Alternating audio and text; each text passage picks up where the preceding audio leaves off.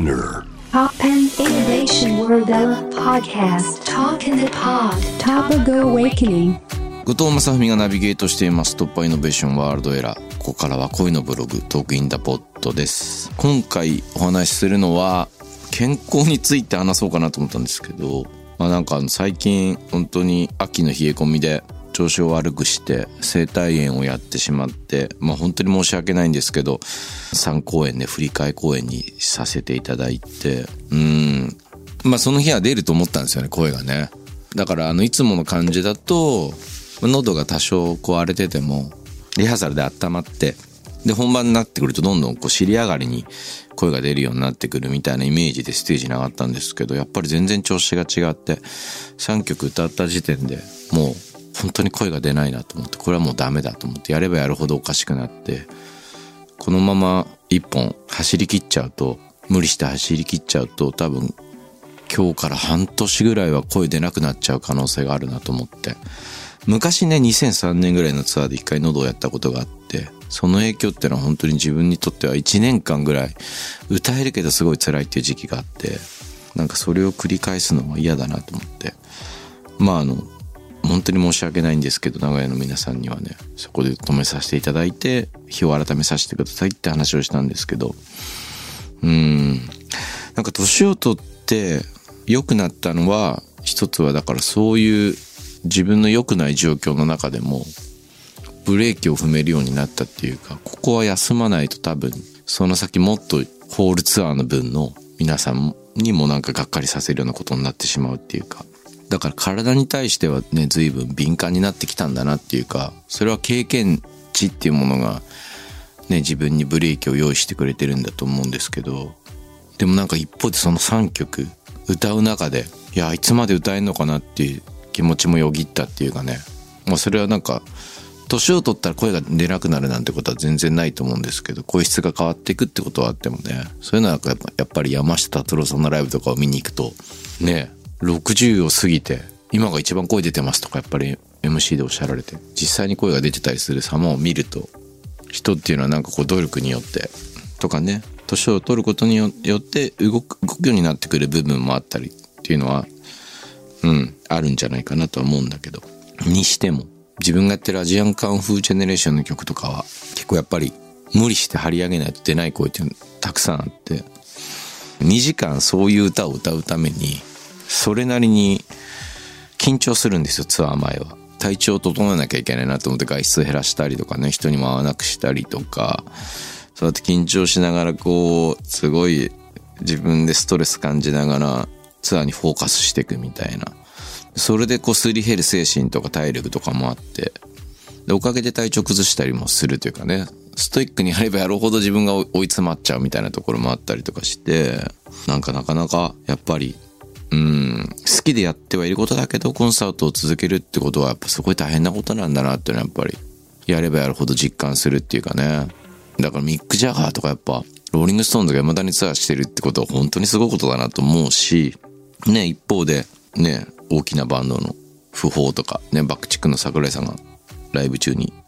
調子が悪くなってそのまま亡くなってしまったりだとかそういう悲しいニュースとかもあったりして。まあなんか予期せぬっていうかねそういう旗から見てたら一生歌い続けてくれそうなロックスターまでやっぱりどうしたってやっぱ体っていうのは問題っていうのはついて回っちゃうっていうかね。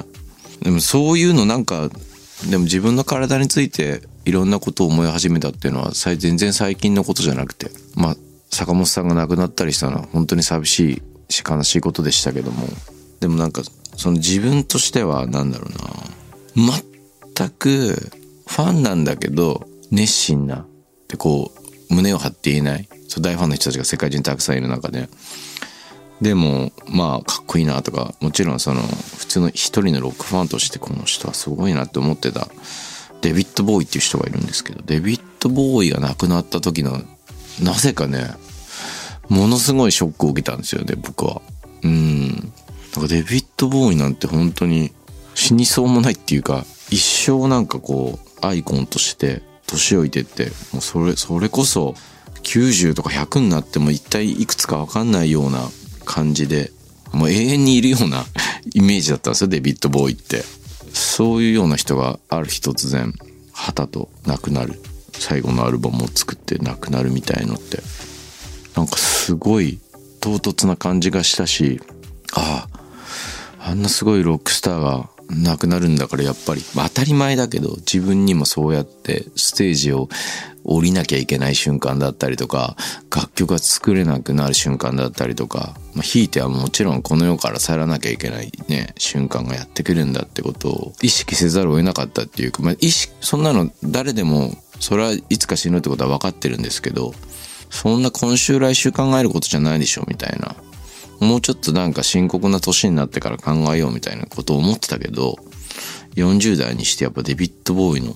亡くなった時に、はって完全にそれが来てみたいな。まあそれからは割となんかね、健康の問題とか死の問題とかって生々しく自分の近くにあるなって思うんですけど、にしてもなんかこう自分の体調が悪くなってみたりとか、今年1年はずっとなんか健康の問題に悩まされたりとか、親しいミュージシャンが亡くなったりとか、親しい友達が亡くなったりとか、そういうところでいろいろ思うところがあって、連動するようにずっとなんか肩が痛くなったりとか、血液検査したらほとんどの数値が良くないとか、まあそういう悩みとかもあって、声も出なくなったりとか、で、ステージに立つってことを考えてみたりとかね。まとまらないですけど、やっぱりステージの一つ一つあともう残りの数の方が少ないなっていうようなことを思ったりとかね。なおさらやっぱこう大事だなって思うんですよ。一本一本のコンサートが。だけど、それをね、あまりに思うと多分また追い詰められるんですよね。自分がね。ストレスとかプレッシャーとかにね。それってヘルシーなのかなっていう問いもあるしね。だから一体どういうアティテュードというか温度感で自分の音楽活動とかステージの上での振る舞いっていうのをこう見つめるのが一番なんだろうな。自分にとっても応援してくださる人とか観客とかファンの皆さんにとってもいいことなのかなっては悩ましいですね。本当にね。でもなんかそういう問いもなくやれるような性格じゃないしまあいろいろ考えながら年老いていくしかないんだなと思いながらね。いやでも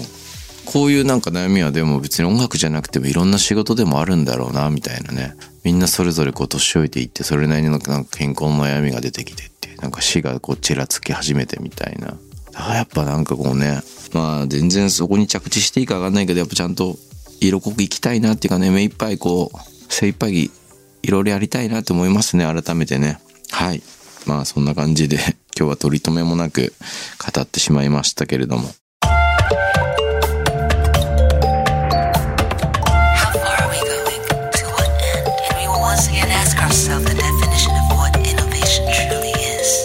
You're listening to J-Wave Innovation World Era podcast.